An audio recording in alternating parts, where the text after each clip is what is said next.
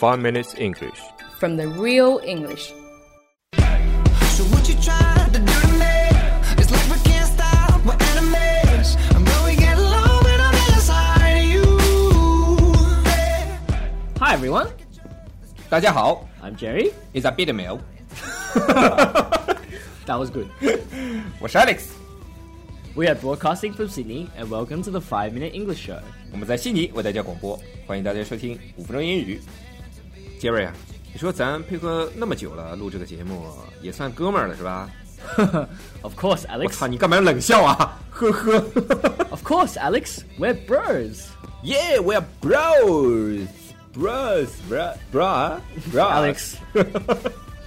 of course, we have a lot more words to describe, you know, friends and friendship.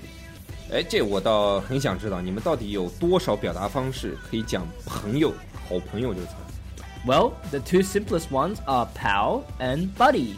pal, p a l and buddy, b u w d y，都是好朋友、朋友的意思。像我们打招呼的时候就会说 Hi buddy。 It's most commonly used with guys. pal 或者 buddy 一般只用在男生之间打招呼，除非那个女的长得也像男的。 Um, I don't know about that. but there's one word Australians like to use. Can you guess? guess 猜你个毛啊！ Think about what Australians say when they say hi to someone. 啊，这个我知道。跟大买，Hi 买，像吧 Mate, good day, mate. ？Yeah，跟大买，这还要猜吗？我们都讲过了，我靠。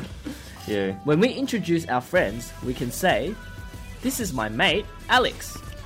像介绍朋友的时候，我们就会说 This is my mate Jerry。Mate，M A T E，像 classmate，同班同学；roommate， 室友；还有 bedmate，床友。约吗，叔叔？ I don't think that word exists. But when we get angry or annoyed, we can only use mate or buddy. 如果别人做了什么事儿让你非常的不爽或生气的时候，你就可以跟他用 mate 和 buddy，但是非常生气的。 Most of the time, what you'll hear is, Hey, buddy, what are you doing? Hey buddy, what are you doing? And Australians will say, Oi, mate, what are you doing? Oi mate。哎，那为什么澳洲人会说 oi？ Have you ever heard of Aussie, Aussie, Aussie? Oi, oi, oi! 哎，这个我听过啊。你们那种体育比赛，特别是橄榄球比赛的时候，经常会说 Aussie Aussie Aussie oi oi oi， That's 就像我 right. 们中国人会说加油加油加油哦嘞！哎，不对，这是世界杯。我靠，中国队基本上没出现过世界杯过。 Yes, that's exactly right. So we say, Oi, mate, what are you doing? But we don't use, Pal, what are you doing? 像我们，嗯， It sounds a bit weird. 呃，像这种语气的时候，我们只会用 might 和 buddy 这两个词，不会用 pal。关键是顺口不顺口，pal 放在这里就是不顺口。就像我们会说欢迎大家收听五分钟英语啊，我们不会说欢迎大家收听五分钟英文，就听上去很奇怪。 That's right. It's because Australians call strangers mate as well. So buddy, mate, and pal are all used when you're talking about a friend or a good friend. 一般的朋友或者关系比较好的朋友，我们都会说 might buddy 或者 pal。澳洲人也会称呼陌生人为 might，就像 Jerry 经常会说 Good day, mate. How's it going? Alex, you need to stop copying me because it was really bad. Alright, so do you know what acquaintance and comrade mean? Acquaintance, A C Q U A R N T A N C E，和 comrade, C O M R A D E。comrade 就是党的同志，我们可以说 comrade 同志。 Yes, you're right.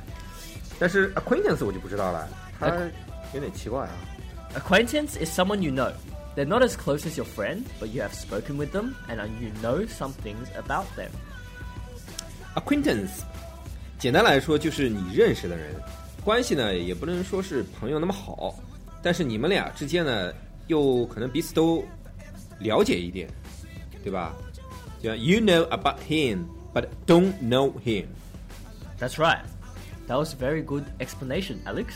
Thank you very much, Alpha male. Why did I teach him all these things? so, those words are used to describe people you know but are not really friends with. 教会徒弟气死师傅，你看。啊，我们说到不太熟的朋友，我们就会用 acquaintance。那如果是最好、最好、最好、最最最最最最最最最最好的朋友，你会怎么说 He is my best friend, or he is my bestie. ？Bestie，B E S T R E，bestie 就是 best friend，好朋友，非常好的朋友。 That's correct. Americans have some cool words for best friend though. One of them that I know is homie. Yo, what's up? He's my homie. Homie，H O M R E，其实就是 bestie，the best friend，就是关系特别好的那些朋友。 Yeah, um, homies often grew up together and live in the same neighborhood. Homies 很多时候是指不仅仅是在一起长大的，而且还是住在同一个区里的。 其实就像我们中文里面经常说的发小，或者说光屁股长大的。我们可以看到这个 homie 这个词，H O M R E 啊，很接近 home 这个词。就像我跟 Jerry homies，我看着 Jerry 的屁股长大。 What the hell is he saying? 好了，那我们今天的节目就到这里了，我们下期见。 Alright, guys, that's all we have today. And remember, don't listen to Alex. 如果大家喜欢我们的节目的话，可以在苹果播客 Podcast 和荔枝 FM 里搜索“每日五分钟英语”，那个黄色背景的爆炸头就是我们了。喜欢我们的话，可以订阅我们的节目或者给我们点赞以资鼓励，也可以在苹果播客 Podcast 或荔枝 FM 里给我们留言，我每条都会回复的。也欢迎大家转发我们的节目，让更多的朋友参与到我们的节目中来。大家如果喜欢我们的节目的话，可以加我微信号，不是微信公众账号哦，是我私人微信号 A L E X 下划线 Z Q 下划线 Y U。大家也可以在节目下方看到我的微信号，复制粘贴就可以了。我会在微信里发红包的哦。